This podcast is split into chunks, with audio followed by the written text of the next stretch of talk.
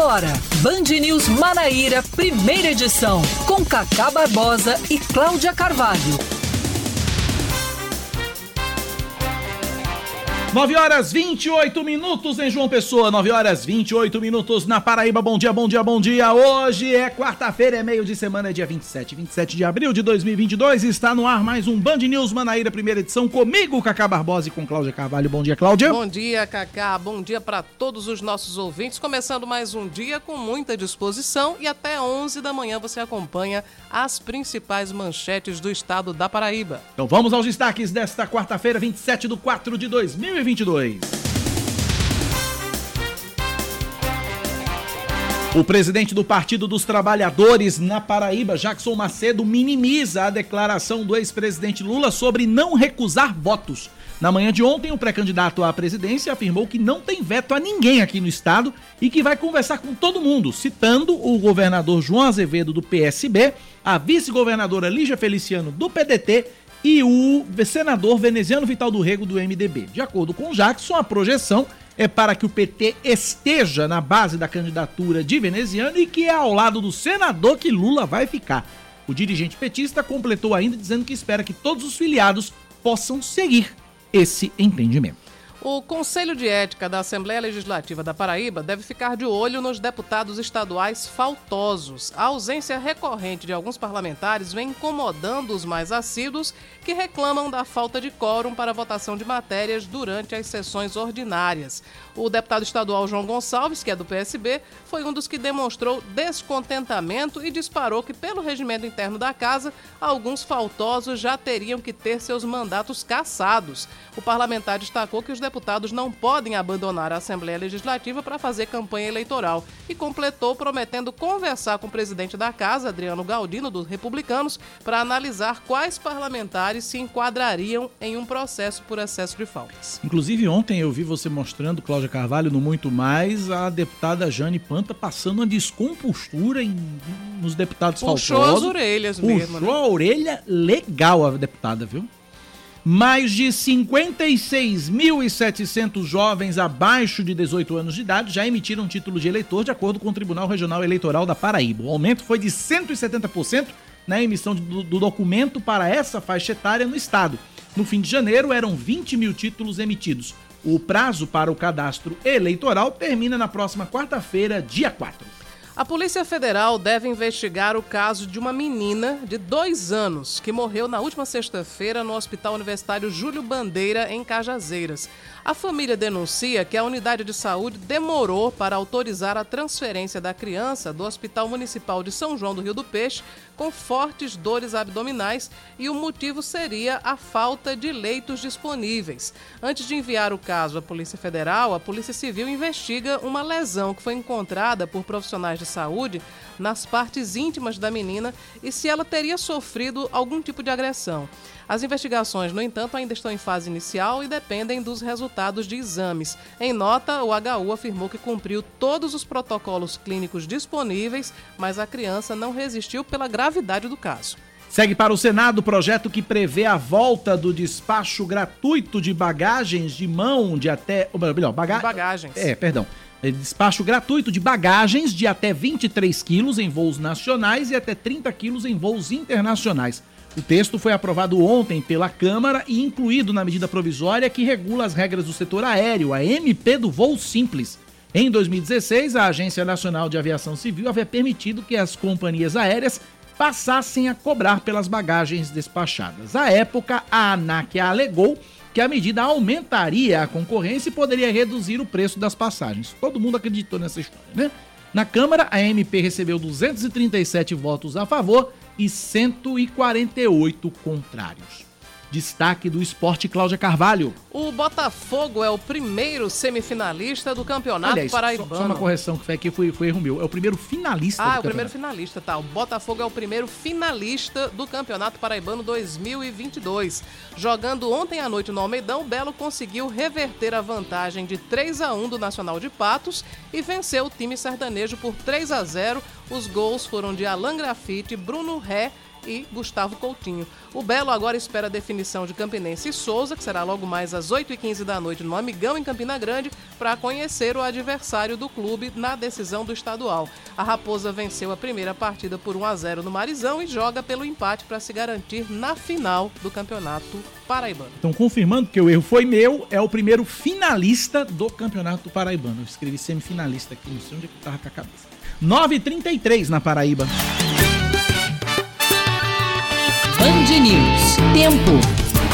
A quarta-feira em João Pessoa deve ser de sol, com chuva pela manhã, diminuição de nuvens à tarde e pouca nebulosidade à noite. Mínima de 25, máxima de 30 graus. Agora na capital paraibana, termômetros marcam 27 graus.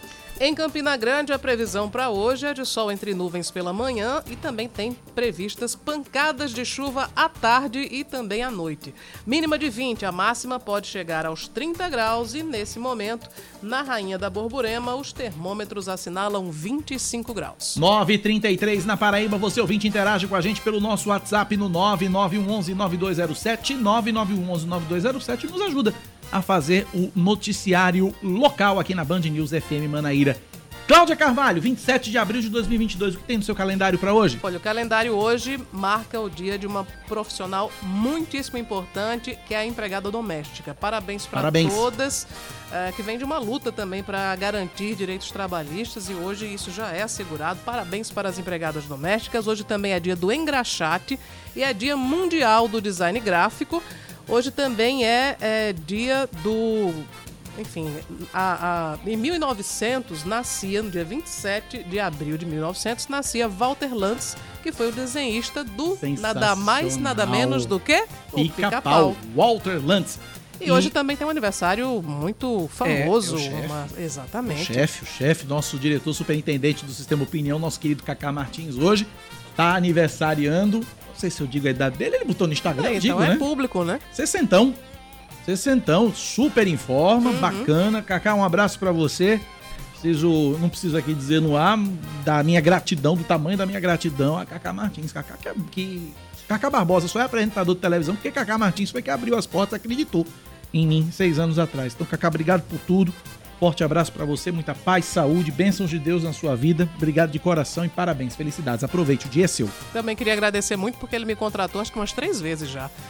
Duas vezes para Tambaú e uma vez para cá, né? E além do mais, pela amizade, pela confiança, desejar muita saúde, né? Saúde a gente aprendeu mais do que nunca durante a pandemia, que é fundamental. O Kaká também passou por isso, né? Essa, essa tensão durante a pandemia, mas é, conseguiu. Não foi fácil é, para ele. É verdade, mas conseguiu atravessar isso está muito bem. Muita saúde, Cacá, muita paz, sucesso, muita prosperidade, tudo de bom na sua vida. E sabedoria para comandar esse monte, esse monte de malucos aqui que trabalham no sistema opinião, né?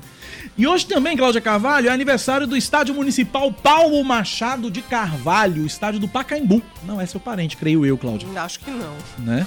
Paulo Machado Carvalho, que foi o general da Vitória e que foi o chefe da delegação brasileira na Copa de 1958 e que dá o nome ao Estádio Municipal do Pacaembu, em São Paulo. Foi inaugurado em 1940, 27 de abril de 1940, com uma rodada dupla. O Palestra Itália, que hoje é o Palmeiras, venceu o Coritiba por 6 a 2 e depois o Corinthians de Leandro Oliveira bateu o Atlético Mineiro por 4 a 2 há 82 anos. Faz tempo. 9 horas 36 minutos na Paraíba, 9 e 36 Você ouvinte participa com a gente pelo WhatsApp 9911-9207, 9911-9207 e a gente começa, Cláudia, falando de eleições.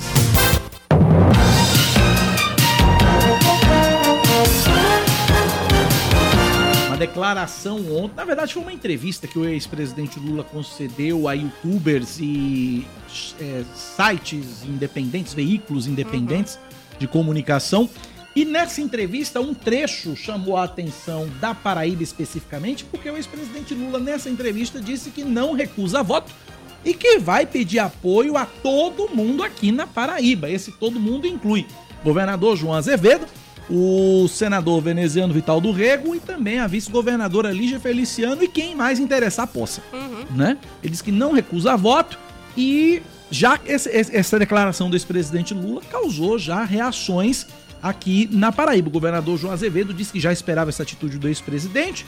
É, e Lula, nessa entrevista, disse que a situação das, para, das, das alianças aqui na Paraíba é uma situação bastante confortável. Vamos ouvir um trecho dessa entrevista do ex-presidente Lula concedida ontem.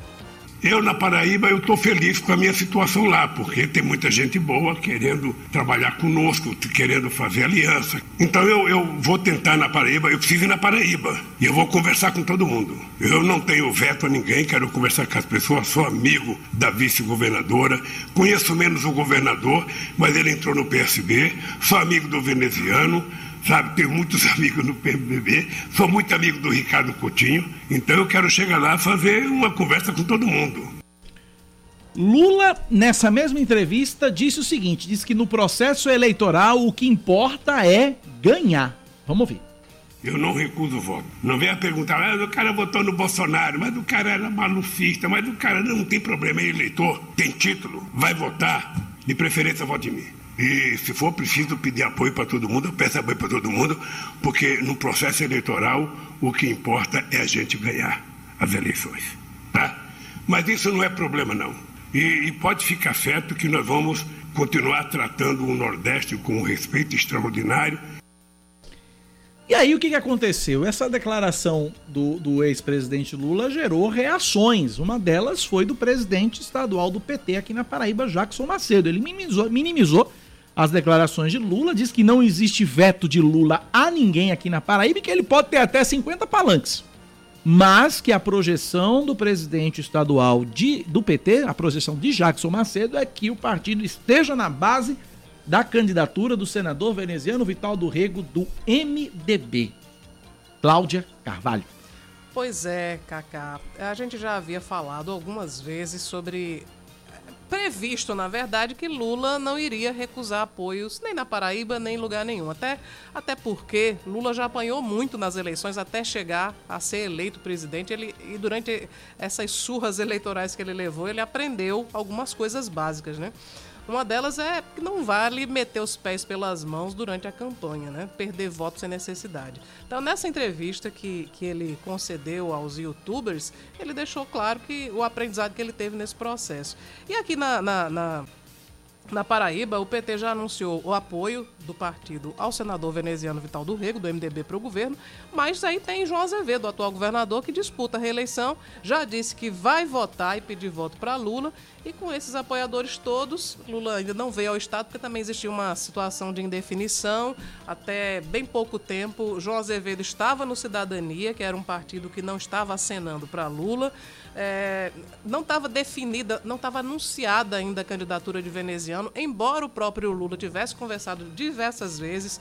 E também é óbvio que Lula estimulou a candidatura de veneziano, né? até porque me parece que há um interesse do PT de ser recíproco, ser solidário a Ricardo Coutinho, retribuir né, a, a aquelas manifestações todas de, de, defesa que Ricardo fez durante o inferno astral e eleitoral do Partido dos Trabalhadores. Ricardo ficou ao lado de Lula, ao lado de Haddad, 2018, de Dilma. Na campanha de 2018, o Ricardo liderou a, a, a campanha de, de Haddad aqui, abraçou a campanha Haddad agonizando e, e, Ricardo levantando Ricardo a levantando mão de Haddad. Então, é, é, o PT tem realmente, já externou diversas vezes, o PT Nacional tem essa, essa necessidade de e quer realmente é, ser recíproco com o Ricardo e não precisava de uma chapa na qual o Ricardo pudesse ser inserido, porque com o João Azevedo não tinha chance né, de Ricardo ser candidato ao Senado na mesma chapa que João.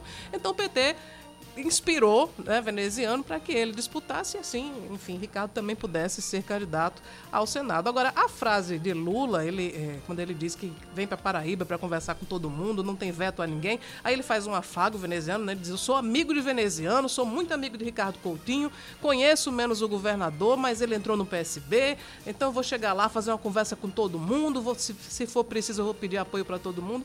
Mas nessa frase ele não disse: Meu candidato é veneziano, né? Ele está é. escolhendo as palavras para, por exemplo, é privilegia veneziano, dizendo, é meu amigo.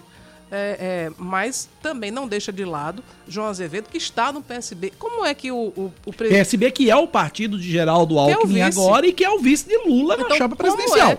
Como é, logicamente, como é que Lula iria deixar de fora do apoio, enfim, não, iria recusar um apoio, ou não ser simpático, ou deixar de receber, ou deixar de conversar com o João Azevedo, que é do PSB, que é o partido do vice dele. É como a gente dizia, quem está ligando o rádio agora, é como a gente dizia na préviazinha que a gente fez no último bloco, no último bloco local, antes da gente entrar no ar aqui ao vivo.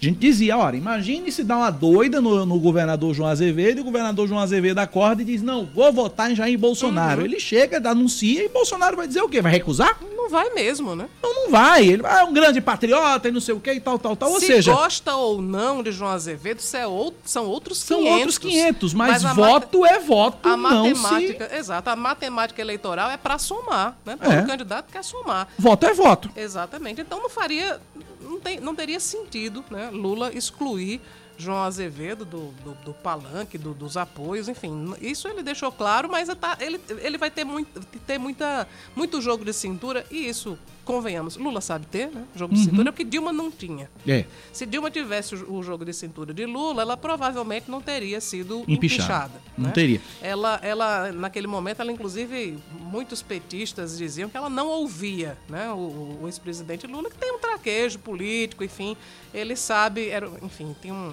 e um o que traduz muito isso? Bom com Centrão, com e o que traduz isso é exatamente essa frase do ex-presidente Lula. No processo eleitoral, o que importa é a gente ganhar. Pois é.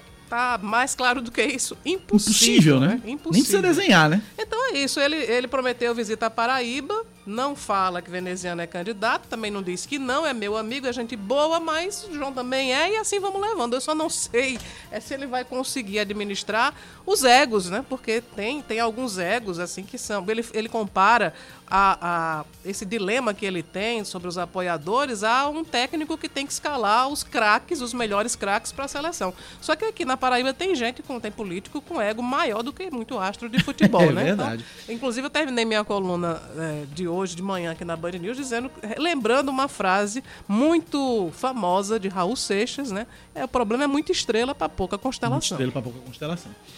Sobre esse, sobre esse assunto ainda, sobre essa fala do ex-presidente Lula, a gente está na linha agora com o presidente estadual do PSB aqui na Paraíba, deputado, deputado federal Gervásio Maia. Conversa com a gente a partir de agora. Deputado Gervásio, bom dia, bem-vindo à Rádio Band News FM. Bom dia, Cláudia. Uma honra falar com vocês pelos microfones da Band News. Estou aqui na abertura da CCJ, na Câmara dos Deputados, em Brasília. E quero, claro, mandar um forte abraço a todos os ouvintes. Deputado, minha primeira pergunta é a pergunta mais previsível do mundo e eu queria lhe ouvir. Como é que o senhor recebeu e como é que o senhor encara essa, essas recentes declarações do ex-presidente Lula a respeito do palanque ou dos palanques dele aqui na Paraíba? É, na verdade, Lula percebeu que um pequeno grupo da política na Paraíba tentava estabelecer veto no seu palanque. E Lula é um homem extremamente experiente e sabe que o palanque do governador João está lotado de lideranças da esquerda só para você ter uma ideia, Cacá, o PT formou uma federação com o PCdoB e com o PV. PCdoB e PV estão em que palanque? PCdoB e PV estão no palanque do governador João. E mais do que isso, 90% do PT na Paraíba também no palanque do governador João. A exemplo do deputado federal, meu amigo, grande deputado federal, que é Anastácio. Então o Lula entendeu esse movimento de veto que estava se formando aí por alguns que se dizem é, apoiadores fortes e que querem a vitória do presidente Lula, mas que querem excluir do palanque de Lula é, políticos e lideranças que militam na esquerda há muito tempo e que estão sendo voz de resistência.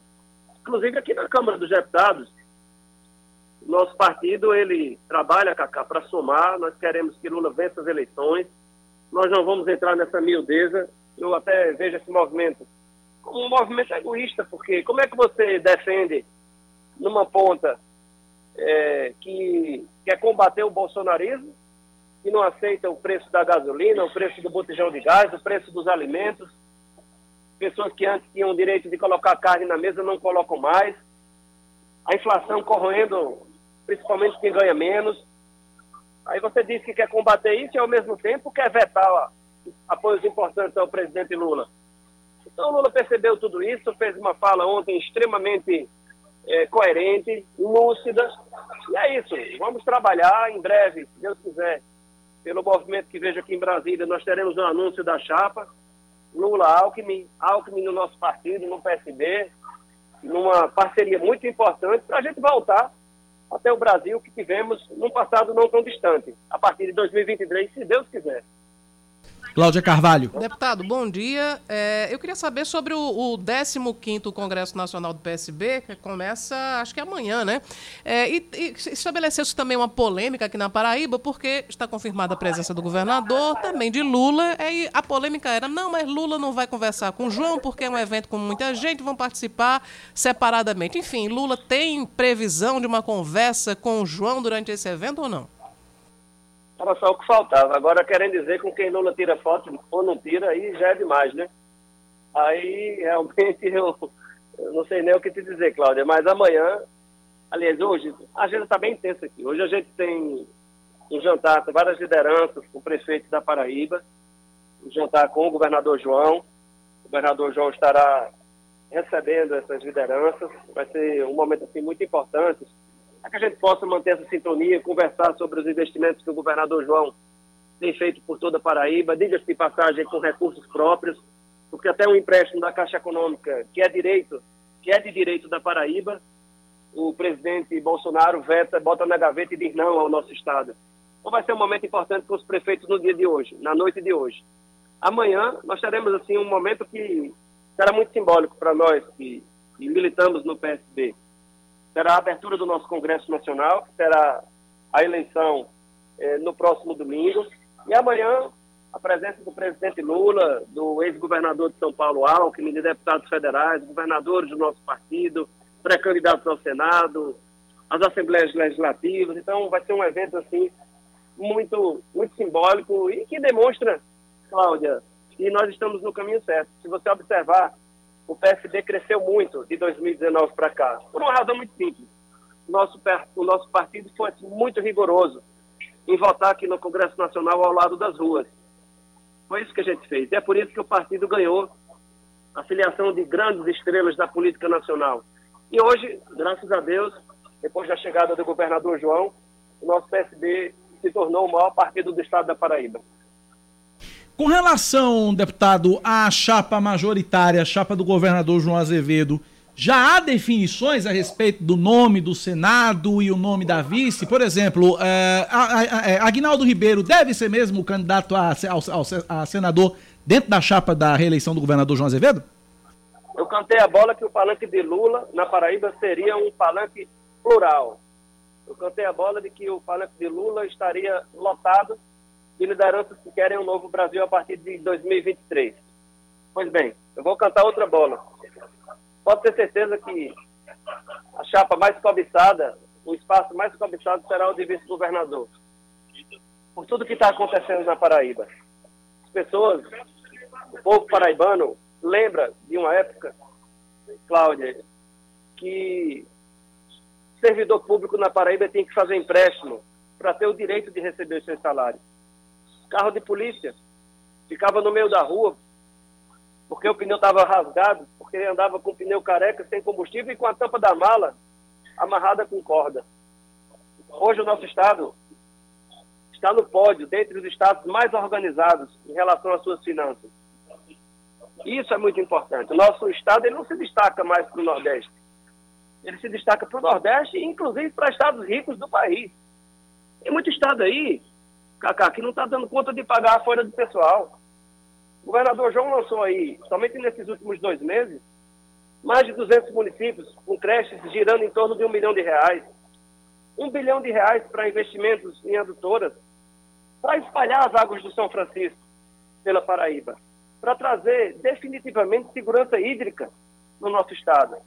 Então não dá para comparar aqueles que fazem a política pela política, a política da miudeza, a política do ódio, a política do desmantelo administrativo com o que a gente está vivendo hoje, com o governador trabalhador, sabe o que é prioridade na Paraíba e está fazendo o que a nossa geração Cacá não viu.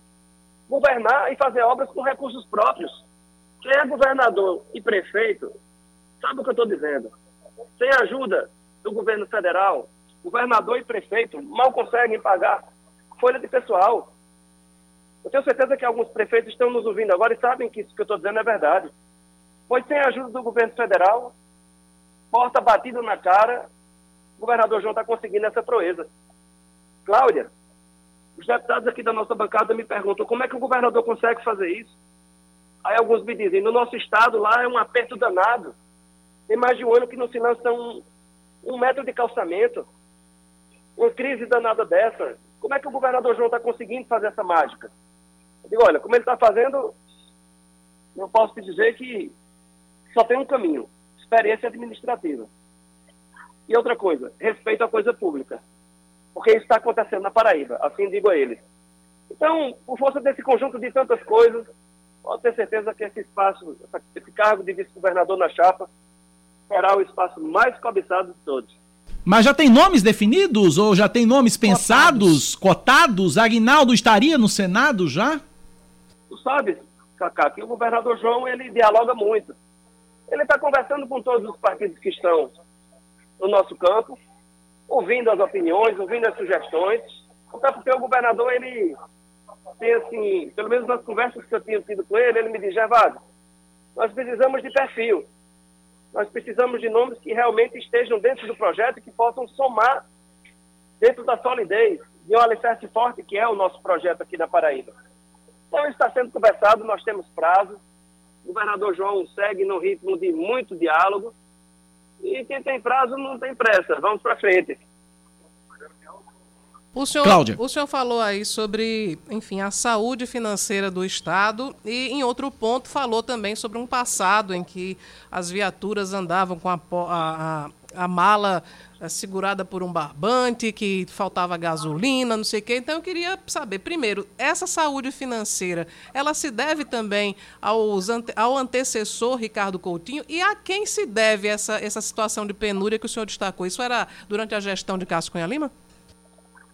Eu fico muito à vontade para falar sobre isso, porque eu não sou político de conveniência. Eu não sou político de conveniência. Ricardo Coutinho foi um grande governador.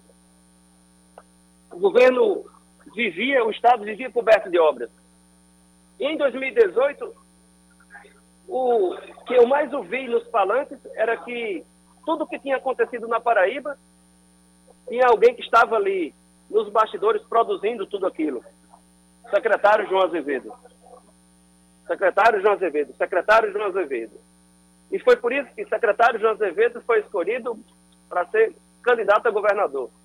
E foi por conta disso que se elegeu, porque João participou da construção de tudo que a Paraíba viveu nos últimos anos: hospitais, escolas, estradas, plano hídrico. João estava ali com a sua capacidade técnica, com o seu conhecimento, fazendo parte daquela construção? Claro que sim. É uma continuidade de um trabalho que a Paraíba fazia muito tempo que não via. E você sabe que estou me referindo ao Grupo Cunha Lima quando falo nas tragédias administrativas que se viveu para trás. E esse grupo tenta voltar, e qual é o discurso deles? O governador João anunciou agora um novo centro de hemodinâmica lá para Patos. Alguém que sofre um ataque cardíaco, morria na BR-230, porque não tinha como fazer um procedimento cirúrgico no coração. Vai ter lá no sertão agora isso. Nós vamos ter UTI, Cláudia. Regiões inteiras isoladas de uma vida toda. O governador João instalando UTIs numa região como Catolé do Rocha, por exemplo. 120 mil habitantes. Uma região como Cajazeiras não tem um tomógrafo público. E o governador João está focando em cima de de demandas históricas de uma vida toda.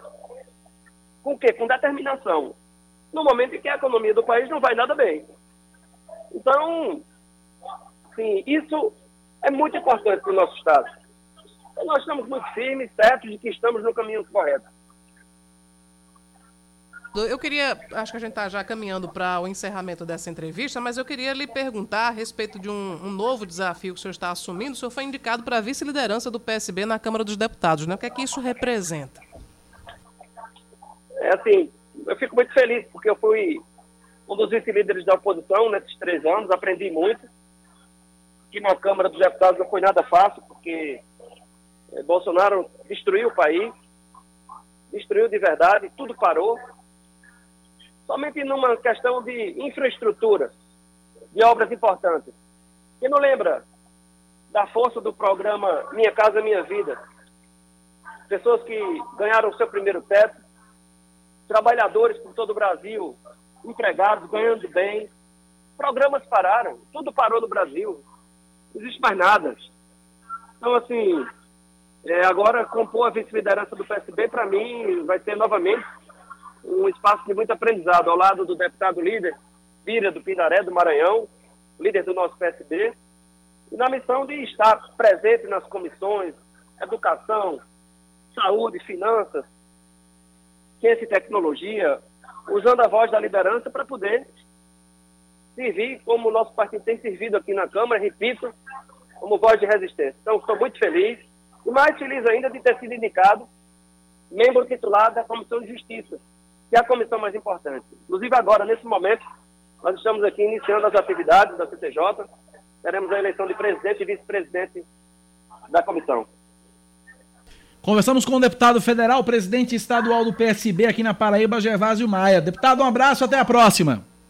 Oscar, grande abraço, meu filho. Muito obrigado aí pela oportunidade, Cláudia. Muito obrigado, querida. Eu admiro muito o trabalho de vocês. É um bom jornalismo. Jornalismo decente, correto do nosso estado. Então, um forte abraço para vocês e um grande abraço para os ouvintes, que eu sei que são muitos. Valeu, minha gente. Um abraço, deputado. Obrigado pela participação. 9 da manhã, 59 minutos, Cláudia Carvalho. É hora de faturar, né? Dá pra gente traduzir um pouquinho a entrevista de Gervásio? Bom, é, em termos do apoio de João a Lula e Lula, enfim, simpatizando com isso, claro, enfim, é o que a gente já tinha falado, né? Que era algo extremamente previsível.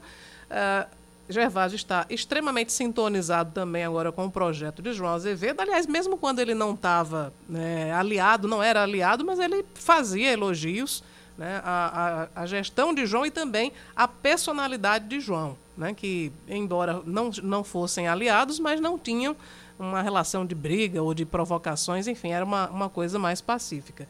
E em relação a, a, essa situação que ele critica a gestão Cunha Lima, tem um endereço muito certo, uhum. porque Pedro Cunha Lima é pré-candidato, é pré né? E tem conseguido, né, apesar de, de ter entrado no processo de uma maneira meio atabalhoada, porque não era o plano de Pedro plano ser, ser candidato, era Romero, Romero saiu, enfim, foi aquela... Aquela balbúrdia. A, é, aquela balbúrdia, aquele atropelamento no processo, mas Pedro tem crescido, né? Pedro praticamente todo dia anuncia um apoio aí, tá andando no interior. Então, existe uma preocupação né, do, do grupo do governador com o crescimento da candidatura de Pedro e, por isso, a alfinetada. 10 em ponto. Agora sim, o que faremos? Vamos ao intervalo. A gente volta em instantes. São 10 horas e 2 minutos. Estamos de volta com o Band News Manaíra, primeira edição. A Prefeitura de João Pessoa continua nesta quarta-feira aplicando a vacina contra a Covid-19 na população a partir dos 5 anos de idade. Para facilitar o acesso ao imunizante, a Secretaria Municipal de Saúde oferece as doses sem agendamento nos postos que funcionam nas policlínicas municipais, nas unidades de saúde da família, no ginásio Ivan Cantizani em Tambiá e também no Mangabeira Shopping. Estão sendo aplicadas as duas doses das vacinas Pfizer e Coronavac para crianças de 5 a 11 anos e também dos imunizantes Pfizer, Coronavac, AstraZeneca e Janssen para o público a partir dos 12 anos. A terceira dose é para a população com idade a partir de 18 anos e a quarta dose é para os imunossuprimidos e idosos a partir dos 80 anos que tenham recebido a terceira há pelo menos 120 dias. A Câmara de João Pessoa aprova reajuste de 10% para os servidores da casa. O presidente do Legislativo Municipal, vereador Dinho Dausley, do Avante, destacou que houve uma extensa negociação que resultou nesse reajuste. Além disso, os parlamentares aprovaram ontem outras quatro matérias, uma delas de autoria do vereador Júnior Leandro, do PDT. A proposta regulamenta o repasse aos agentes comunitários de saúde e aos agentes de combate às endemias do incentivo financeiro adicional, aumentando de 30 para 90 dias o prazo para afastamentos e licenças que impeçam o recebimento do repasse por parte dos agentes. E lembrando que esse reajuste é para os servidores efetivos, não é para uhum. todos os servidores, não. Passando para o próximo destaque, a Superintendência Executiva de Mobilidade Urbana de João Pessoa amplia a faixa de compartilhamento de espaços entre as avenidas Argemiro de Figueiredo, Afonso Pena e Arthur Monteiro de Paiva no Bessa. A medida começou a valer ontem, com a intervenção da CEMOB, unindo os percursos das três avenidas, sobe para 5.400 metros a extensão da faixa de atividades físicas.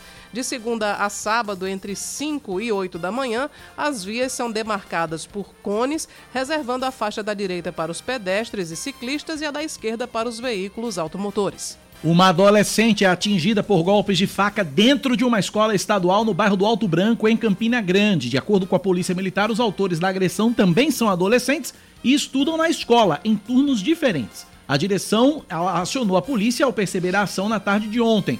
A menina não ficou gravemente ferida e os pais dela foram orientados a registrar boletim de ocorrência junto à delegacia da criança e do adolescente.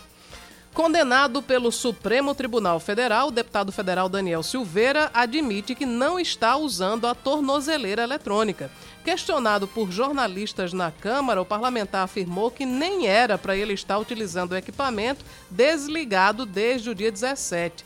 Ontem, o ministro do Supremo Tribunal Federal, Alexandre de Moraes, deu 48 horas para a defesa de Daniel Silveira se manifestar sobre a graça concedida pelo presidente Jair Bolsonaro e reafirmou que o perdão não afasta a inelegibilidade do deputado.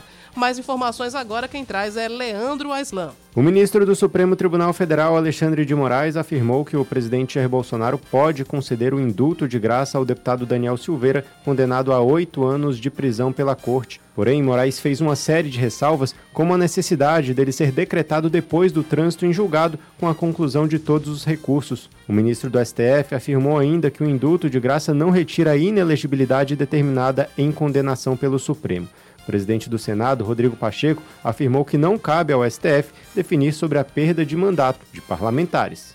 Eu considero que a melhor inteligência da Constituição é nesse sentido, quando se exige a apreciação da maioria dos pares. Um mandato otorgado pelo voto popular só pode ser retirado pela própria Casa Legislativa através da votação dos seus pares.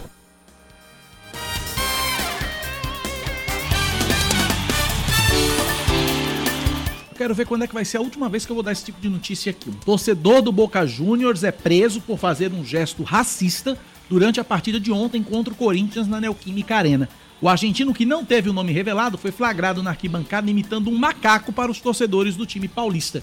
Em um vídeo que circula nas redes sociais, é possível ver o momento em que o homem pratica o ato racista. O torcedor foi detido pela polícia militar no intervalo. Em nota, o Corinthians agradeceu à polícia militar e disse que repudia todo e qualquer ato de racismo e discriminação. Já dentro de campo, vitória do Timão. Quem traz o destaque é o cara que narrou muito ontem, Yuri Queiroga. Na vitória por 2 a 0 sobre o Boca Juniors, o Corinthians foi comandado pelo auxiliar técnico Felipe Almeida. O treinador Vitor Pereira testou positivo para a Covid-19 e por isso não ficou à beira do campo. Ele disse que a equipe lidou bem com a reta final de preparação sem o comandante e conseguiu neutralizar o esquema tático do Boca. Logicamente que entrar a ganhar é uma boa energia para a equipa que marca, portanto eu acho que isso nos ajudou, entramos bem, entramos forte à procura do gol, era esse o objetivo. Logicamente que isso ajudou-nos a continuar à procura do segundo, esse foi o objetivo. Agora, condicionou o adversário? Penso que sim, condiciona qualquer equipa. Nós na taça também sofremos um, um golo muito cedo o moleque Queiroga ontem narrou e narrou muito a vitória do Corinthians ontem. 10 da manhã, 8 minutos na Paraíba, 10 e 8. 9911-9207, o nosso WhatsApp para você participar e nos ajudar a fazer o Band News Manaíra, primeira edição. Cláudia Carvalho, a frequente ausência de alguns deputados estaduais na Assembleia Legislativa tem incomodado os que são mais frequentes, os que estão mais assíduos. Por exemplo, ontem, os deputados João Gonçalves e Jane Panta reclamaram da falta de quórum para votação de matérias durante as sessões ordinárias. Vamos ouvir. Nós somos pagos para dar um expediente. É vergonhoso o que a gente está vendo nessa casa. Eu me sinto envergonhada. Gente, cadê os deputados? Não estão aqui. Eu saio daqui hoje frustrada. Eu sei que todo mundo, tá, todo mundo precisa ter seus, seus grupos, todo mundo precisa atender seu povo, mas agora é a hora de trabalho. Isso aqui não difere de qualquer outra profissão. E nada mais justo que vocês venham cumprir o horário de vocês. Isso é em respeito à Paraíba. Vocês estão desrespeitando essa casa. Eu não estou falando para os que estão aqui. Eu estou falando para os que estão ausentes. Eu estou falando para aqueles que colocam o nome no, no sistema híbrido, que está presente e não está. Eu acho que está na hora de todo mundo ser adulto. Nós somos pagos para trabalhar. E esse é o dia da gente exercer o nosso trabalho. Então, sejam justos e tenham respeito ao povo da Paraíba e venham trabalhar. Há 30 anos que eu estou no parlamento. E não mudou nada. Nem na Câmara de João Pessoa, nem na Assembleia, Aqui tem parlamentar, se ele for olhar direitinho, ele já era para estar tá caçado da Assembleia, por falta. Pode fazer levantamento aí, você vai encontrar. Agora não dá para uma terça-feira você ter 18 parlamentares. Vai fazer campanha, rapaz, durante o mandato todo. Né? Na pré-campanha agora, sacrificar plenário, votação. Para fazer campanha tem que botar falta, tem que descontar, senhor presidente. Eita! Agora, assim, na verdade, realmente existe essas faltas já há um bocado de tempo. Aí sempre que o assunto vem à tona, não, vamos cortar o ponto, mas corta Só mesmo. que não corta, né? A gente sabe que não corta. Pois é, e aí vai corta. ficando nessa situação. Ontem tinha deputado que, que se inscreveu, o nome dele estava verdinho lá no painel, mas quando chega na hora de votar, fulano de tal, aí cadê? Não vota. Vou, vou fazer feitos antigos agora. Se o espírito não me engana, ah. Eu acho que o único presidente de Assembleia que, fez, que foi que teve coragem de cortar ponto de deputado, acho que foi Ricardo Marcelo. É, eu não, não me recordo, realmente. Se não me engano, Ricardo Marcelo ainda chegou a cortar ponto de deputado, mas não foi aquela coisa frequente, não. Fez uma ação pontual, cortou, uhum. sabe, pra ela dá o recado e também não cortou, acho que foi o único que teve. O que mais... Se o espírito não me engana, se eu estiver errado, me corrijam, pelo amor de Deus. O que mais chama a atenção é que atualmente nós temos o, o instrumento da participação remota. Uhum. Né? Então você não precisa, o deputado não precisa estar na Assembleia. Ele pode simplesmente. Quantas vezes a gente já viu o Valber Virgulino chacoalhando dentro de um carro? É. Mas está participando, né? Não, e... é, é, é, Cabo Gilberto naquela. Na praça. Na, praça, praça, naquelas cenas, naquela, naquela munganga gigantesca ali para entrar na, na, na, Assembleia, entra, não entra, entra, não entra, entra, não entra, montou um gabinete ali na porta Quando ele Assembleia, não tinha tomado vacina. Quando né? ele não tinha tomado vacina. Quer dizer, a, a sessão remota tá aí. Exatamente. Jeová Campo no meio do sítio, no meio do nada, fazendo sessão, participando da sessão. Quer dizer, tem uns casos.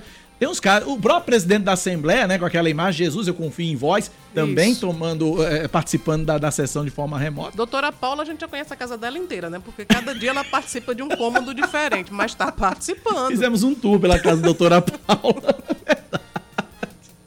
Então, tem, tem a internet, minha gente, tem o 4G, tem, é. enfim, tem várias possibilidades. Enfim, internet está aí para todo mundo, né? Ainda mais para deputado, né? Pois é, o puxão de orelha de doutora Jane Panta foi bem rigoroso, né? Rigoroso e pertinente, diga-se de passagem. 10 da manhã, 12 minutos na Paraíba, 10 e 12. Você ouvinte participa da nossa programação pelo WhatsApp 9911-9207, 9911-9207. Vamos para Brasília, porque está aprovada na Câmara dos Deputados, o negócio agora vai para o Senado, a emenda que proíbe a cobrança por bagagem despachada em voo. A Câmara dos Deputados concluiu ontem a votação da MP que regulamente reformula a legislação que gira em torno da aviação civil. Fernanda Martinelli, que é econômica nas bagagens, traz ela as informações. Ela sabe que menos é mais. Ela sabe que menos é mais. Ela é minimalista. Uhum. Tem as informações direto de Brasília. Bom dia, Fernanda. Bom dia, Cacá, Cláudia, bom dia a todos os ouvintes. Eu acho que você já pegou o mesmo voo que eu, viu, Cacá? Porque realmente evito muita bagagem por causa do trabalho que dá carregar muita bagagem. Dá trabalho, Mas... pensa num negócio que dá trabalho? Muita. Mas realmente a Câmara dos Deputados aprovou essa medida provisória, uma MP, com 273 votos favoráveis e 148 contrários, que garante o retorno da gratuidade das bagagens até 23 quilos para voos nacionais e 30 quilos para voos internacionais. Toda essa problemática em relação às bagagens é porque até 2017 se tinha direito a carregar essa bagagem no avião, dentro do avião, ou até mesmo no embarque das bagagens, sem pagar nenhuma taxa, junto com o pagamento da passagem. Em 2017 foi apresentado um projeto que inclusive teve o envolvimento de um paraibano, o deputado federal Hugo Mota, que participou de vários debates, onde as agências de viagens e também as companhias aéreas garantiam que se fosse inclusa essa taxa em relação às bagagens, às pequenas bagagens, o preço da passagem iria diminuir. Mas aconteceu justamente o contrário. O preço das passagens disparou depois da aprovação desse projeto e também, claro, em decorrência da pandemia da Covid-19, e aí os preços estão cada vez mais altos. O que acontece é que os consumidores começaram a declarar que se sentiram enganados com esse tipo de promessa, porque as passagens continuaram e ficaram até mais caras. Por causa disso, foi editada uma medida provisória que garantiu o retorno dessa gratuidade. E aí as passagens voltam a ser como antes. Na compra da passagem, o cliente já tem direito a 23 quilos em voos nacionais e 30 quilos em voos internacionais. Essa medida provisória tinha um tempo para ser analisada aqui pelo Congresso Nacional, foi aprovado ontem aqui na Câmara dos Deputados e enviada para o Senado da República. De acordo com a relatora do projeto, a deputada Perpétua Almeida, do Estado da Bahia, é necessário que haja uma transparência em relação a essa, esse trabalho feito pelas companhias aéreas e, claro, sem enganar o consumidor. Então, foi aprovado aqui na Câmara, segue para o Senado e a expectativa é de que o presidente do Senado, Rodrigo Pacheco, paute o quanto antes, até para que a medida provisória possa ser analisada dentro do prazo que é de 90 dias e aí o Congresso Nacional deve finalizar a análise dessa medida provisória. Se for aprovado no Senado, volta a gratuidade dos, dos 23 quilos, mas claro, isso não garante que o preço das passagens vá ficar mais barata, porque realmente os preços estão exorbitantes, o que vem impedindo muita gente de viajar de avião em vários pontos do país. Inclusive, esse é um ponto que acabou atingindo até os deputados, porque como eles precisam viajar toda semana, eles também sentiram no bolso aí ter que pagar essa bagagem de 23 quilos todas as vezes que tiverem que viajar. Volto com vocês. Obrigado, Fernanda Martinelli. Bom trabalho aí em Brasília. Besta foi quem acreditou na história de que passagem de avião ia baixar com cobrança de Nunca, bagagem. né? Nunca. Nunca. Né? Besta é quem acreditou nessa conversa. Aliás, sempre no Brasil, sempre que se fala, ah, vamos tomar tal medida que vai reduzir, a gente fica esperando, esperando, esperando e não chega. E né? outra, se prepare para um outro aumento de passagem para compensar essa, essa perda, viu? Aí vai ser difícil, né? Porque já passa- depois da pandemia, né? As, as passagens aéreas estão custando um verdadeiro absurdo, né? É. Subiram demais. Até os destinos assim mais comuns, por exemplo, São Paulo, né? João Pessoa, São Paulo. Existiam muitas promoções, tarifas até convidativas fora da, da Não, nas minhas férias que eu tirei, nas férias que eu tirei na primeira quinzena de janeiro, eu tinha um plano de ir para São Paulo, desistir com o preço da passagem. Uhum. Era 4 mil. Pois é. Isso, para se ter ideia, num- antes da pandemia, num período de baixa estação, você conseguia. É claro que você precisava fazer uma pesquisa grande, mas 500 reais e de volta. E de volta. É isto. 10 da manhã, 17 minutos na Paraíba, 10 e 17. Antes de ir para o intervalo, Cláudia, olha que informação curiosa. Cartórios de notas de João Pessoa registraram um recorde de divórcios em 2021. O número supera em 13,3% o ano de 2020, com 306.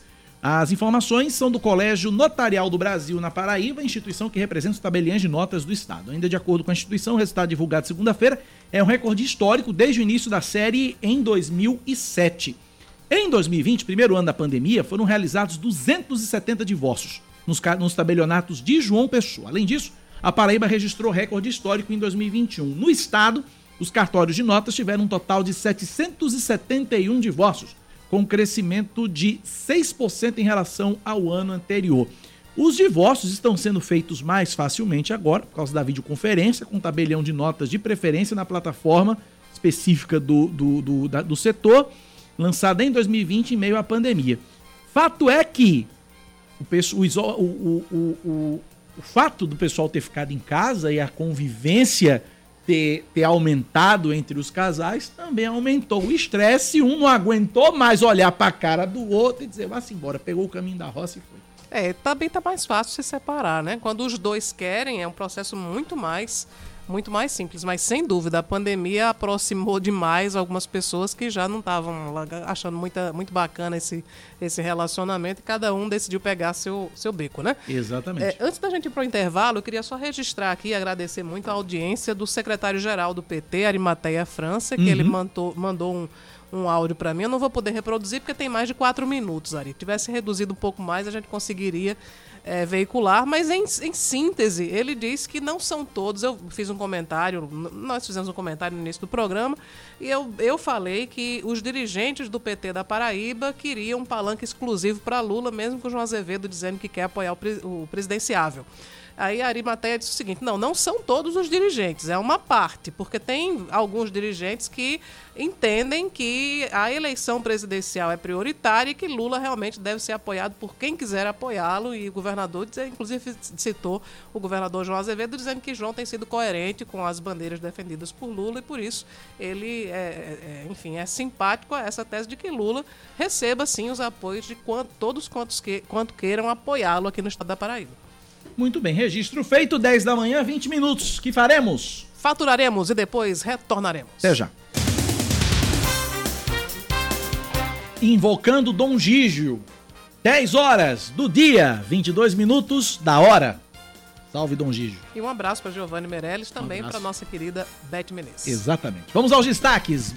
A Prefeitura de João Pessoa paga amanhã e sexta-feira os salários referentes ao mês de abril dos servidores públicos municipais. Na quinta-feira recebem os aposentados e pensionistas do Instituto de Previdência Municipal. Já na sexta é a vez dos salários caírem nas contas dos servidores da ativa entre efetivos, comissionados e prestadores de serviço. Então, Estado e Prefeitura, todo mundo com um dinheirinho na mão amanhã e sexta-feira.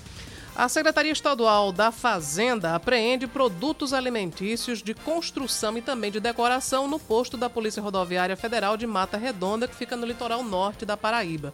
Foram apreendidos itens como granito, camarão, confecções, plantas ornamentais e frango para abate que eram transportados de maneira irregular com nota fiscal sem idoneidade. Outros seis veículos foram multados por transportarem os produtos sem documentação fiscal.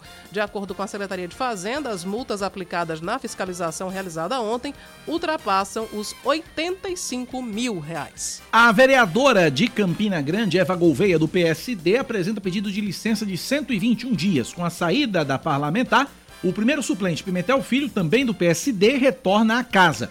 Eva explicou que a licença vai permitir que ela caminhe pela Paraíba e se concentre na pré-candidatura dela a deputado estadual pelo PSD de Dado e do filho dela, Rômulo Gouveia Filho, a deputado federal pelo PSB de Bola. Depois de passar por audiência de custódia ontem, o motorista suspeito de atropelar e matar no último domingo o ciclista João Quirino Neto, de 35 anos, vai responder pelo crime em liberdade. Esse fato aconteceu na rodovia PB 004 em Santa Rita, onde quatro ciclistas foram atropelados, sendo que João Quirino morreu e os outros três ficaram feridos. De acordo com o delegado responsável pelo caso, o suspeito vai responder pelos crimes de homicídio culposo qualificado, levando em consideração que ele não prestou socorro às vítimas e por três lesões corporais. E também diga-se de passagem que ele só foi se entregar à polícia porque o carro já havia sido identificado, é de um parente dele, então ele sabia que, obviamente, iriam chegar a, a ele, iriam prendê-lo. Então ele se antecipou. Ele não ia fazer o Juan Macário da vida, né? Pois é. Um levantamento, aliás, o Juan Macário já tem um tempão já que tá desaparecido, desde 11 de setembro e ninguém acha esse Daqui a cidadão. pouco ele vai pedir naturalização lá no país onde ele esteja, né? É, ele tá não, longe. Zube, Zu- Zubequistãozãozão da vida, né? Mas ele não ia para um ambiente de perto da guerra, não. Acho que ele deve estar, Sei lá. sei lá, num país aprazível Deve da América Caribe, Latina, né? rindo da cara de todo mundo. Um levantamento da Confederação Nacional dos Municípios aponta que o Brasil tem quase 7 mil obras paradas, algumas há quase 10 anos. Os investimentos somam 9 bilhões de reais e se referem a programas de habitação, educação, saúde, saneamento e pavimentação. As obras foram iniciadas em 2012 e 2021 por meio de convênios e contratos firmados entre prefeituras e o governo federal. A CNM justifica que há pelo menos 42 bilhões de reais em recursos não transferidos aos municípios pela União. Destaque do esporte, Cláudia Carvalho, e eu sei que é um esporte que você gosta muito, que é basquete. É, começa hoje a série da melhor de cinco das quartas de final do Novo Basquete Brasil entre Minas e Unifacisa. O primeiro duelo entre mineiros e paraibanos acontece em Belo Horizonte, logo mais às 7 da noite.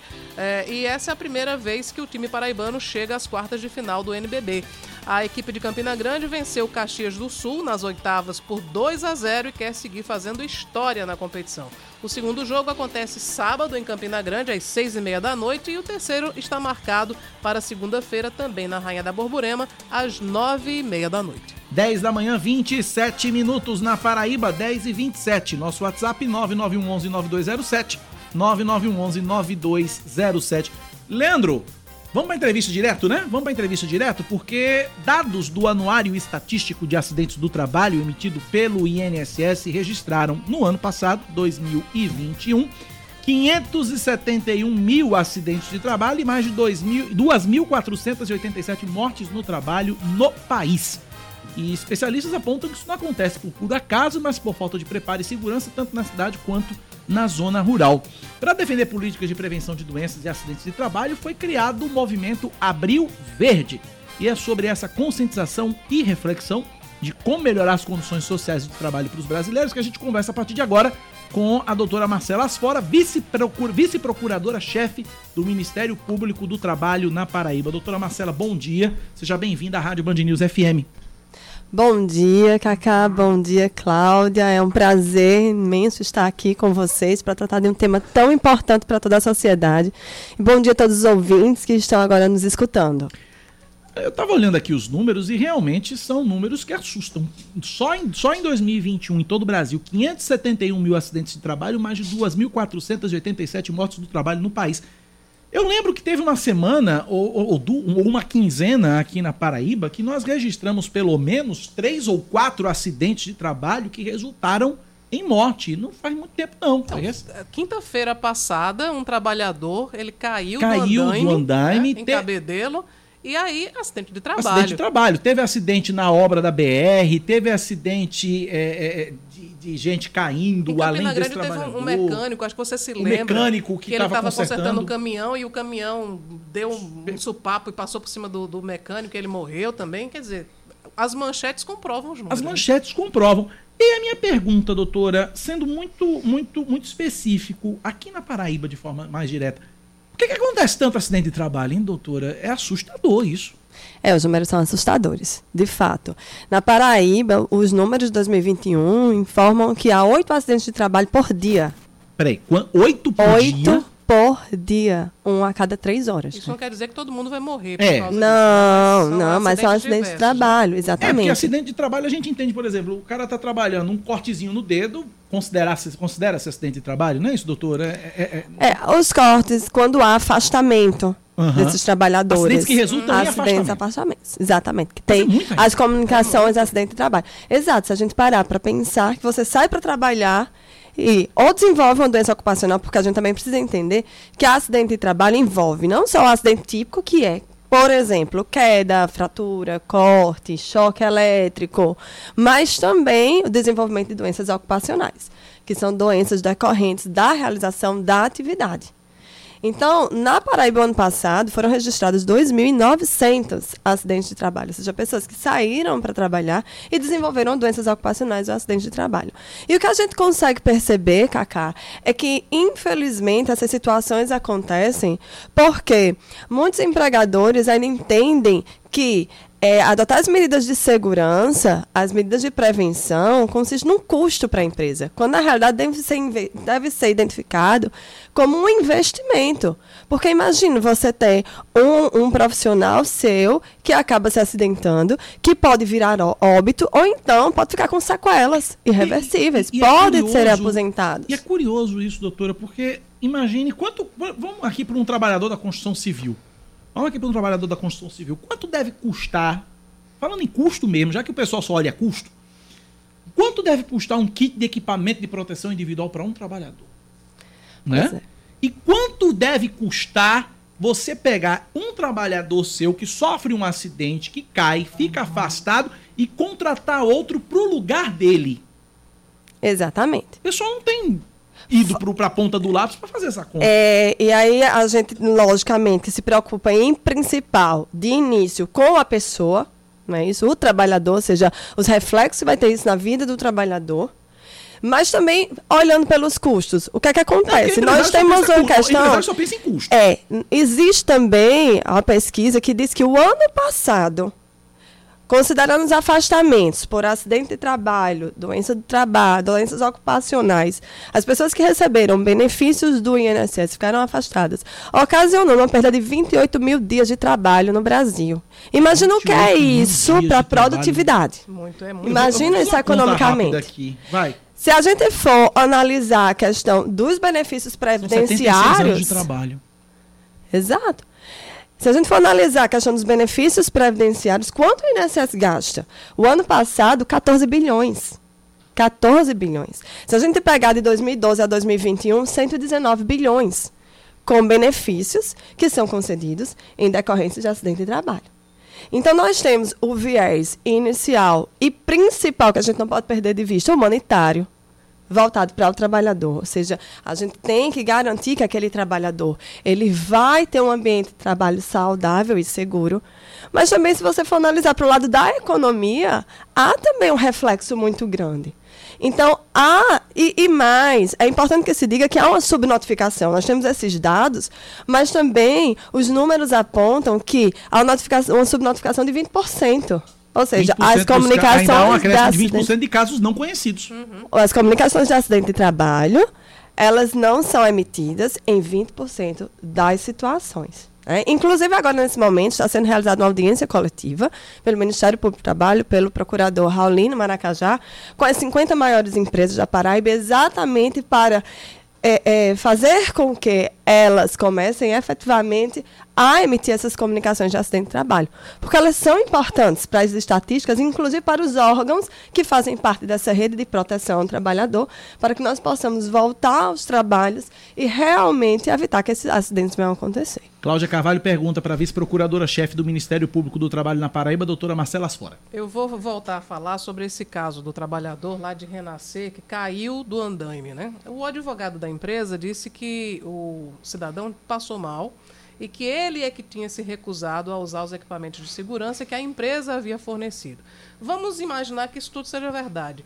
A, a, empresa se livra de responsabilidade nesse caso? Não. Como é que a empresa, e a CLT... O que, é que a empresa deve proceder quando o, o, o funcionário não quer usar o EPI? A CLT, ela é bem fechada com relação a isso, no sentido de que o artigo 157, ela diz aos empregadores, é obrigado que eles cumpram e façam cumprir as normas de saúde e segurança. Então não basta a empresa dizer, olha, eu comprei, eu tenho aqui o equipamento, eu forneci, mas o empregado não utilizou. Ela precisa fiscalizar. Existem poderes empregatícios, porque a, o empregador ele assume os riscos do negócio. É isso, ele assume os riscos de empreendimento.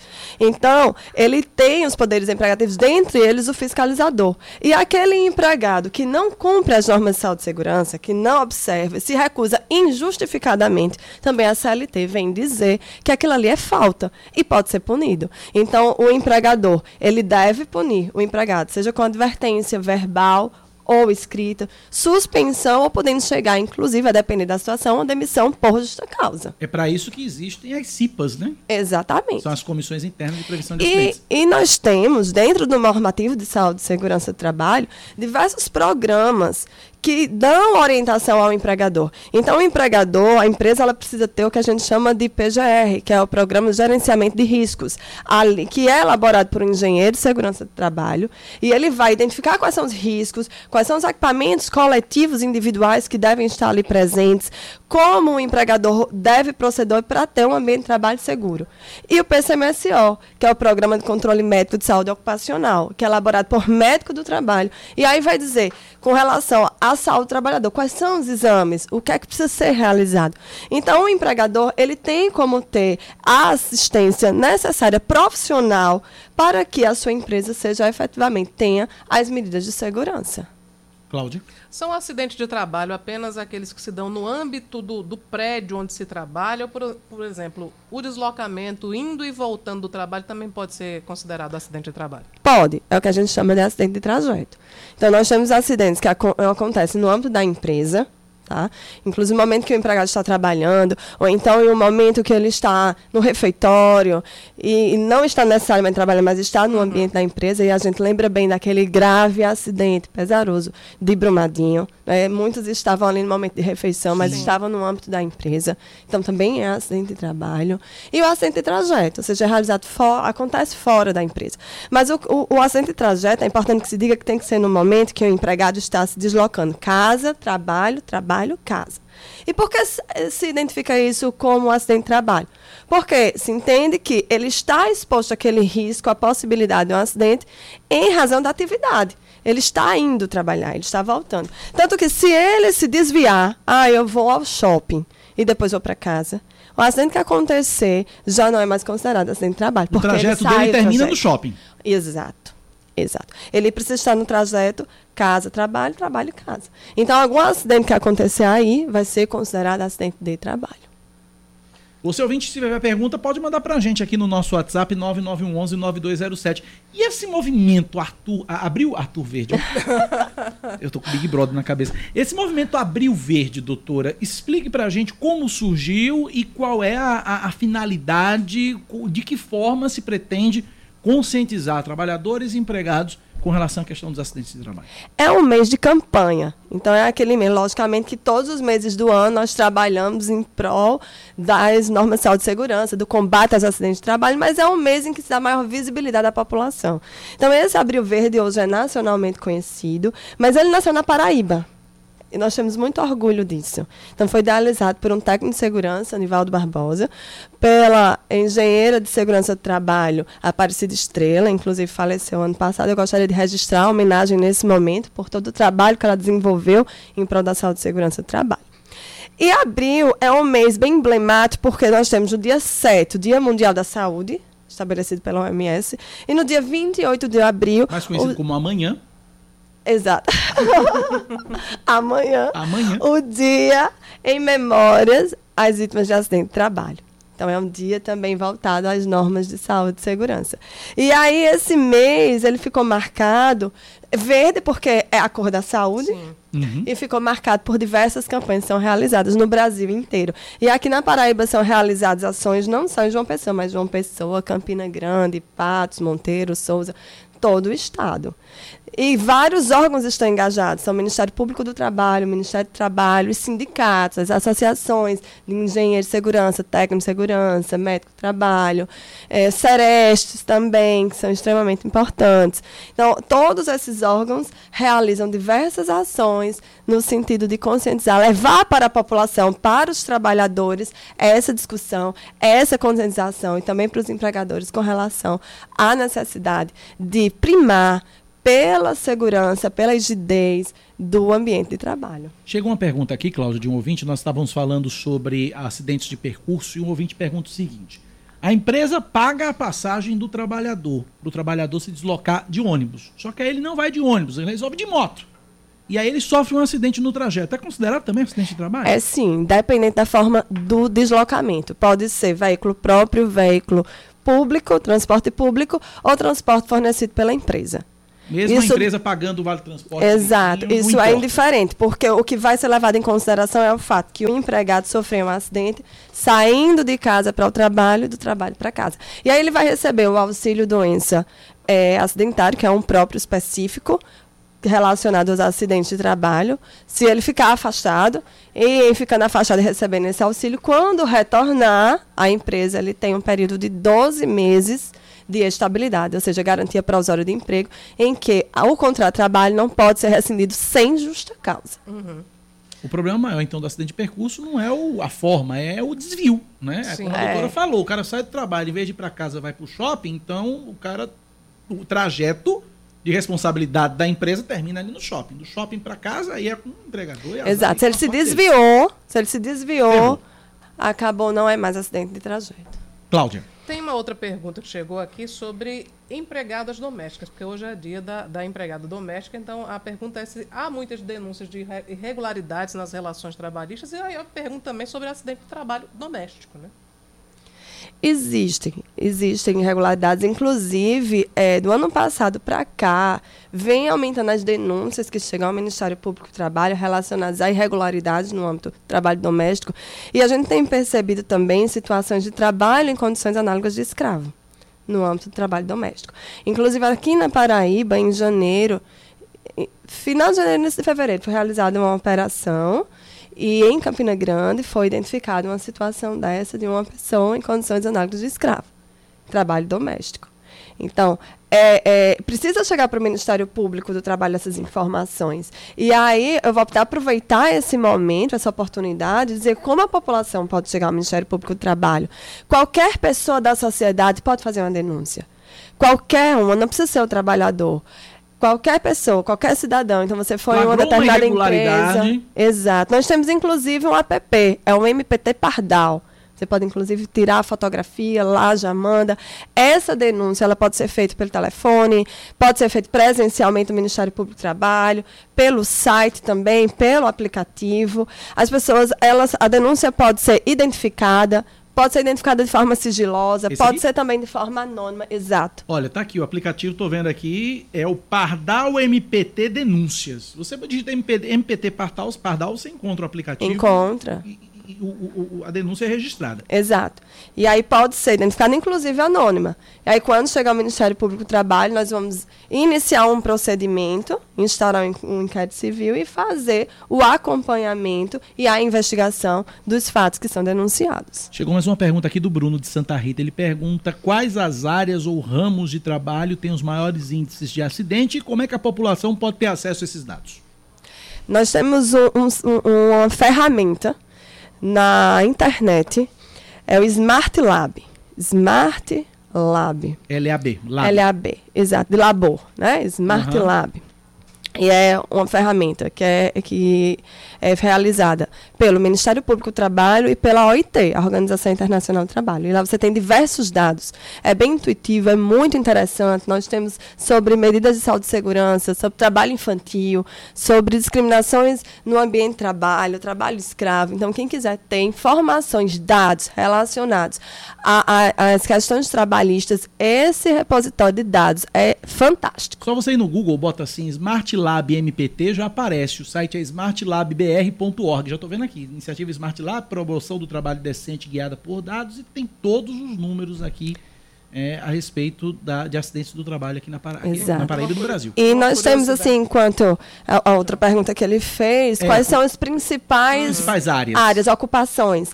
As unidades hospitalares, elas apresentam uma grande quantidade de que eu ia acidentes. falar agora, porque eu estava vendo aqui que o técnico de enfermagem, a- a- técnicas também de enfermagem, são a- a- a- as profissionais que aparecem primeiro, né? Exatamente. Nós temos muito cortes em razão de, de utilização de materiais perfuro-cortantes.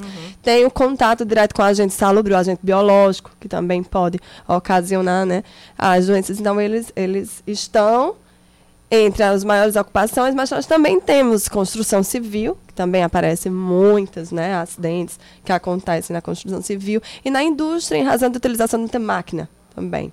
Então, acaba acontecendo fraturas com os trabalhadores. Só fazer mais uma À última. vontade, Cláudia. Tem um de ouvinte também? Não, não, não, pode seguir. Então, Pode seguir, era só para perguntar sobre questões psicossomáticas, né? Nós estamos eh, chegando a um patamar, chegamos, na verdade, a um patamar de relativa tranquilidade em relação à Covid-19 e todo mundo está voltando a trabalhar presencialmente. E isso causa também um- uma ruptura, né? Num, num- num estado que a gente já estava, en- enfim, acostumado a trabalhar no- em casa, enfim. Isso tem se refletido, quer dizer, já é possível perceber eh, a, a reação dos trabalhadores e trabalhadoras à volta ao trabalho presencial e também ao passo que, que a pandemia trouxe muitos acometimentos psiquiátricos, psicológicos, enfim. É possível perceber isso também a partir do trabalho do Ministério Público do Trabalho? O retorno com relação a essas crises de ansiedade, elas ainda não estão chegando no Ministério Público. Mas o que a gente conseguiu observar muito, em termos de Brasil, é, foi um aumento em termos do índice de afastamentos por doenças mentais. Isso na época da pandemia, 2020, 2021. E aí tem, nós temos que levar em consideração tanto a situação que estamos, estávamos todos nós vivenciando, realmente já era algo tenso, de maior tensão, mas também o teletrabalho. Então, o teletrabalho, ele acaba gerando um afastamento do ambiente social da empresa, ou seja, muitas pessoas têm no seu colega de trabalho seu melhor amigo. Aquelas pessoas, então, essa ausência de, de convivência social influenciou alguns desenvolvimentos de doenças. É, também a questão do teletrabalho, a ausência de limites de jornada. Né? Houve, inclusive, uma alteração agora, através de medida é, medida provisória, em que agora há uma diferenciação entre teletrabalho por jornada e teletrabalho por produção. Então, teletrabalho por jornada existe uma regulamentação, uma fiscalização da, do, da quantidade de horas trabalhadas pelo trabalhador, mas antes não tinha. Então, isso ocasionou um, uma violação ao direito à desconexão, ou seja, o empregado ele estava sempre conectado, era sempre mensagens de celular, mensagem do WhatsApp. Você está no seu trabalho, quando você vai trabalhar na empresa, por exemplo, quando vocês saem daqui, acabou o trabalho, eu vou para casa. Mas o trabalho, quando é em casa, você sempre está naquela situação, mistura com a vida pessoal, com a vida. Então, eu trabalho, mas paro para fazer almoço, para cuidar dos meus filhos, para resolver questões de casa. Então, essa situação também se verificou um desenvolvimento de doenças relacionadas às questões mentais. Muito bem, tem muitas perguntas aqui, mas o tempo já estourou terrivelmente aqui. Eu preciso concluir a entrevista com a vice-procuradora-chefe do Ministério Público do Trabalho na Paraíba, doutora Marcela Asfora. Muito obrigado, doutora, pela presença aqui no estúdio. Um forte abraço. Eu que agradeço, em nome do Ministério Público do Trabalho e de toda a sociedade, esse espaço para tratarmos de temas tão importantes para toda a sociedade. Afinal de contas, somos todos trabalhadores. Verdade. Eu quero registrar aqui a importância dos técnicos em segurança do trabalho Sim. nesse processo Uhum. todo. Eu digo isso porque eu tenho um tio que é técnico em segurança do trabalho, aposentado, mas é um técnico em segurança do trabalho e um dos melhores que eu conheci, meu tio João. Vamos pro intervalo, Cláudia? Vamos nessa, 10h48, voltamos em instantes. São 10 horas e 49 minutos. Estamos de volta com o Band News Manaíra, primeira edição. A Prefeitura de João Pessoa disponibiliza pontos itinerantes de testagem e vacinação contra a Covid-19 e gripe. A ação acontece hoje na Unidade de Saúde da Família Bessa e amanhã na Unidade de Saúde da Família São José, sempre das 5 da tarde até 8 da noite. Não é necessário realizar agendamento para fazer o teste de Covid-19 e nem para tomar as vacinas. No momento, o imunizante contra a gripe é destinado apenas para idosos acima de 60 anos e também para trabalhadores da saúde. Contra a Covid-19, são disponibilizadas as quatro doses da vacina dentro do esquema de imunização de cada público. Uma rede de fast food está com 20 vagas de trabalho abertas em João Pessoa. As oportunidades são para o cargo de atendente de restaurante nos períodos diurno e noturno. Os candidatos devem ter como características dinamismo, facilidade de comunicação e de trabalho em equipe e não há exigência de experiência anterior. Além de remuneração e plano de carreira, os funcionários contam com benefícios como vale transporte, assistência médica e odontológica, seguro de vida, alimentação no restaurante, entre outros. Para se candidatar às vagas, os interessados devem se inscrever pelo site www.mcdonalds.com.br barra trabalhe conosco. Repetindo, www.mcdonalds.com.br barra trabalhe conosco. A diferença no preço do quilo da carne em João Pessoa chega a R$ 63,93. De acordo com a mais recente pesquisa do Procon Municipal, o filé bovino pode ser encontrado por R$ 35,00 no Mercado Central e por R$ 98,99 em um hipermercado no bairro do Aeroclube.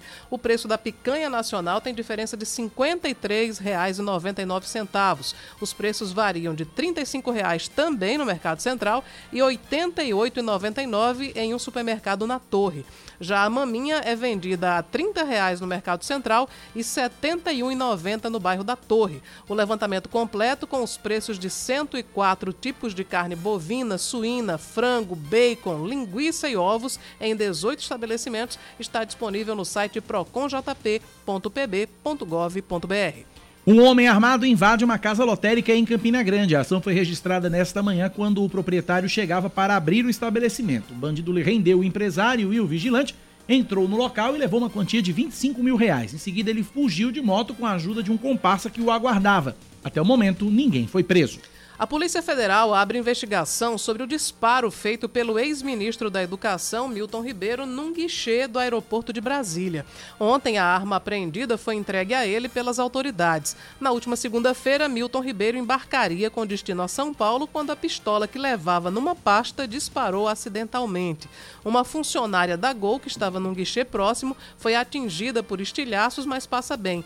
A identidade dela não foi revelada. Em depoimento à Polícia Federal, o ex-ministro disse que tem porte de arma e ressaltou que o fato ocorreu quando ele tentou tirar o carregador da pistola na pasta para não chamar a atenção. Destaque do esporte: Liverpool e Villarreal entram em campo hoje pela semifinal da Liga dos Campeões da Europa. O jogo de ida é no Reino Unido e a bola rola a partir das quatro da tarde pelo horário de Brasília. Na outra semifinal, Manchester City e Real Madrid fizeram um jogaço ontem, 4 a 3 para os ingleses. A partida da volta é na Espanha, 10h53. Esportes, com Ellison Silva. O Botafogo de João Pessoa conseguiu uma famosa remontada sobre o Nacional de Patos pela semifinal do Campeonato Paraibano. Isso porque depois de perder por 3 a 1 jogando lá no José Cavalcante na semana passada, com direito a um gol de mão marcado pela equipe do Canário do Sertão, em João Pessoa a história foi diferente. O Botafogo colocou o Nacional da roda e, mesmo sem empolgar tanto no futebol apresentado, mas conseguiu fazer, empurrado por sua torcida, que lotou o Almeidão, os 3 a 0 que foram suficientes para que o time volte à decisão do estadual depois de duas temporadas longe da final do torneio. O Botafogo marcou com Alan Grafite, com Bruno Ré e com Gustavo Coutinho o placar que precisava para conseguir eliminar o Nacional de Patos, que a gente já trouxe aqui em algumas oportunidades que começou a campanha do estadual desse ano perdendo por WO. E mesmo com a eliminação na semifinal, ele acaba conquistando uma vaga na Série D do Campeonato Brasileiro de 2023. No ano que vem vai ter temporada completa. E o Botafogo, que volta à decisão e agora aguarda o vencedor de Campinense e Souza, que se enfrentam na noite dessa quarta-feira lá no Amigão, em Campina Grande. Lembrando que a Raposa venceu o primeiro jogo lá no Sertão por 1 a 0. E o Botafogo, com essa vaga na decisão, volta a disputar também a Copa do Brasil no ano que vem, que lhe garante um aporte financeiro de mais de 600 mil reais só pela participação na primeira fase do torneio. Pelo ranking da CBF, o Botafogo deve jogar pelo empate fora de casa, inclusive na primeira fase da Copa do Brasil em 2023. E quem sai contente é o torcedor botafoguense que lotou o Almeidão no sábado na vitória sobre o Confiança pela Série C do Campeonato Brasileiro e também que lotou e com quase 10 mil pessoas o estádio Almeidão na noite da última terça-feira para empurrar o time rumo à classificação. O time que vinha de duas derrotas consecutivas antes dessas duas vitórias na sequência, que tinha um pouco de desconfiança, mas que conseguiu dar a resposta no momento certo. Gerson Guzmão conseguiu reverter o estado anímico do time, que conquistou uma belíssima classificação para a alegria do torcedor botafoguense, que agora vai buscar o título estadual nas próximas semanas. E só atualizando, Cláudia, o caso do torcedor argentino que imitou um macaco na partida de ontem entre Corinthians e Boca Juniors na Neoquímica Arena, ele pagou fiança de 3 mil reais e foi solto. Ele havia sido detido ontem no intervalo do jogo e enquadrado por injúria racial. 10 da manhã, 56 minutos na Paraíba, 10 e 56. Uh, ah, a gente segue com o nosso Band News Manaíra primeira edição. Adolescentes têm usado as redes sociais para compartilhar dietas mirabolantes, um perigo para a saúde e também para a cabeça dos jovens. De São Paulo, Olivia Freitas. Parece coisa de adolescente, mas no TikTok jovens descrevem a rotina alimentar de um dia: café da manhã, almoço, lanche e jantar virou uma mania. Logo, a hashtag Tudo que eu como em um dia virou um dos assuntos do momento nas redes sociais com milhões de visualizações. Alguns dos vídeos chamam atenção. Corpos magros são exibidos como um padrão de beleza. Para alcançá-los, algumas dietas são mirabolantes, sem nenhuma comprovação científica. Outras exigem acompanhamento profissional para serem seguidas. Carolina Godoy, psicóloga especialista em transtornos alimentares, enxergou ali uma série de perigos. É algo novo para buscar esse corpo que, que elas tanto desejam, esse corpo que é tão falado, é, mas a gente sabe que leva a sofrimento. Né? Não só sofrimento psicológico, leva a, a, um sofrimento que a gente diz um prejuízo social também. Se os vídeos já podem mexer com a cabeça de um adulto, imaginam com um adolescente Por trás das dietas muito restritivas estão gatilhos que, primeiro, podem disparar as distorções de imagem, muitas vezes impossíveis de se alcançar. Depois, os distúrbios alimentares. E os adolescentes nunca foram tão vítimas desse problema. Segundo dados da Organização Mundial da Saúde, cerca de 5% da população brasileira sofrem com doenças como bulimia, anorexia e compulsão alimentar. Entre os adolescentes, esse número sobe para 10%. A modelo Andressa Almeida sabe muito bem o que é isso. Durante muito tempo, o espelho e o celular foram inimigos. Hoje, ela é modelo curve e fala para outras meninas sobre a beleza de não seguir um padrão. Quando a gente vê beleza num corpo parecido com o teu, automaticamente a gente consegue se olhar, se identificar e perceber que tu pode se olhar também com amor e carinho. Tu pode continuar achando aquele outro ideal que tu sempre achou muito bonito, mas entender que o teu também é bonito, não é um, um não exclui o outro. A ditadura da, da beleza e dos corpos perfeitos é o que está acabando com muita gente. Agora, o mercado publicitário, principalmente, está tentando mudar né, essa, essa realidade, porque estão incluindo pessoas, vamos dizer assim, diferentes daquele padrão esquálido que existia até bem pouco tempo como único. Até porque, enfim, se estimulava uma coisa doentia, né? Da pessoa Verdade. ter mais osso do que qualquer outra coisa. 10 da manhã, 59 minutos. Cláudia Carvalho é um K, é um B, é um? Ô, sim. Acabou, se é ponto final no Band News Manaíra, primeira edição. Tem TV hoje? Tem TV sim, vamos falar sobre política daqui a pouco, a partir do meio-dia, com Gerardo Rabelo no Muito Mais. Na tela da Band TV Manaíra, canal 10.1 João Pessoa, 7.1 em Campina Grande, 518 na NET Claro TV. Eu também tô na TV, só que eu tô às 4 da tarde na TV Band Manaíra, com o Brasil Gente Paraíba. Amanhã cedinho, 6 da manhã, com o Expresso Band News Manaíra e às 9h20 Cláudia chega para apresentar comigo o Band News Manaíra, primeira edição. Amanhã é quinta-feira já, véspera de sexta, semana tá voando, Tá voando, é verdade. Até amanhã. Mesmo, até amanhã. Vem aí o Band News Station. Valeu, gente. Tchau, tchau.